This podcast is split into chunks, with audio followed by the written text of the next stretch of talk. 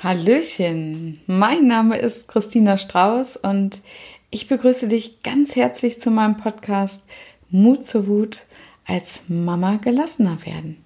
Viel Spaß dabei!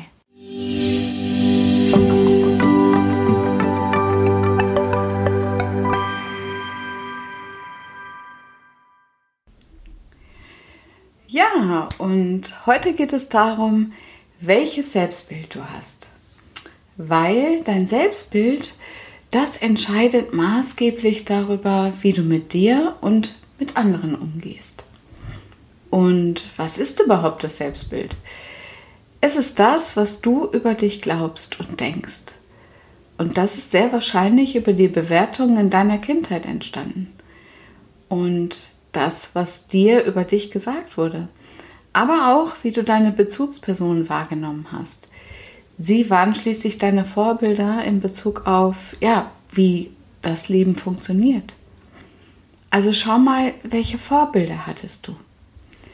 Und Kinder lernen ja am meisten durch Nachahmung. Das bedeutet, dass sie abschauen. So ticken wir Menschen. Kinder schauen von anderen, meistens den Eltern ab, wie etwas funktioniert und machen das natürlich nach. Und oft ist das natürlich auch unbewusst. Das bedeutet, dass wir uns nicht aktiv für eine Verhaltensweise entscheiden. Und das ist als Erwachsene auch noch so. Sondern diese einfach annehmen, ohne darüber zu reflektieren und das für wahr halten. Wenn zum Beispiel ein Elternteil fernsieht und seinem Kind das aber ständig verbietet und erzählt, dass Fernsehen nicht gut sei, ähm, wozu wird das Kind wohl dann tendieren? Es wird wahrscheinlich später auch viel vor dem Fernseher sitzen, wenn es sich nicht aktiv dagegen entscheidet. Ebenso bringt es nichts, vor einem Kind zu stehen mit einer Zigarette in der Hand und ihm zu erzählen, dass Rauchen schlecht ist und dass es bloß niemals anfangen sollte. Das Kind nimmt zwar gedanklich auf, dass Rauchen schlecht ist, doch durch das Beobachten der Eltern ist es wahrscheinlicher, dass das Kind auch anfängt, irgendwann zu rauchen. Und was es noch schlimmer macht, es wird sich selbst dafür verurteilen. Es wird ein schlechtes Gewissen dabei haben. Und wieso das? Wenn wir unsere Eltern jeden Abend vor dem Fernseher sehen und das übernehmen, gleichzeitig aber immer wieder gehört haben, wie schlecht Fernsehen doch sei, dann geraten wir in einen Zwiespalt. Wir trauen unserer Wahrnehmung nicht mehr und verurteilen uns selbst dafür, dass wir ständig vor der, später ständig vor der Glotze hängen und fühlen uns dabei schlecht. Oder das krasse Gegenteil tritt ein und du wirst zum Gesundheitsfanatiker oder du gönnst dir keine Pause. Das ist dann ebenfalls keine freie Entscheidung, sondern auf Biegen und Brechen das Gegenteil. Aber wie kommt unser Selbstbild noch zustande? Ein sehr wichtiger Aspekt sind ebenfalls Bewertungen, die wir über uns gehört haben, besonders die, die viel wiederholt wurden. Wenn wir als Kind eine Sache immer wieder gesagt bekommen, dann nehmen wir das auf. Vielleicht kommt dir eins von diesen Bewertungen bekannt vor.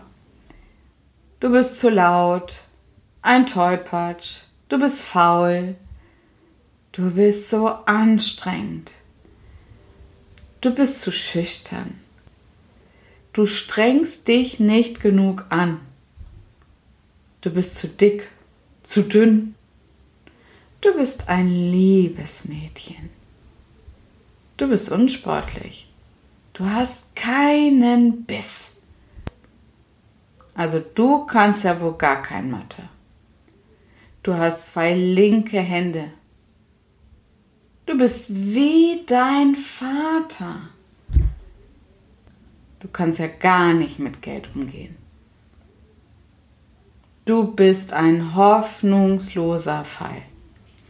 Und so weiter. Naja, vielleicht kennst du eins von diesen Bewertungen. Und dann passiert Folgendes. Wir identifizieren uns irgendwann mit dem Gesagten. Es wird automatisch ein Teil unseres Selbstbildes. Hm, mein, ich sag jetzt mal, spärlich empathischer Vater hat mir mit 16 gesagt, das ist ja ein Ding. Du hast die gleichen hässlichen Beine wie deine Mutter. Boah, und das hat gesessen. Und es hat dazu geführt, dass ich mich erst mit Ende 30 getraut habe, einen Minirock zu tragen. Diese Auswirkung hatte das. Und genauso ist es, wenn man als Kind oft hört, wie laut und anstrengend man doch sei, dann nimmt man diese Worte in das eigene Selbstbild mit auf.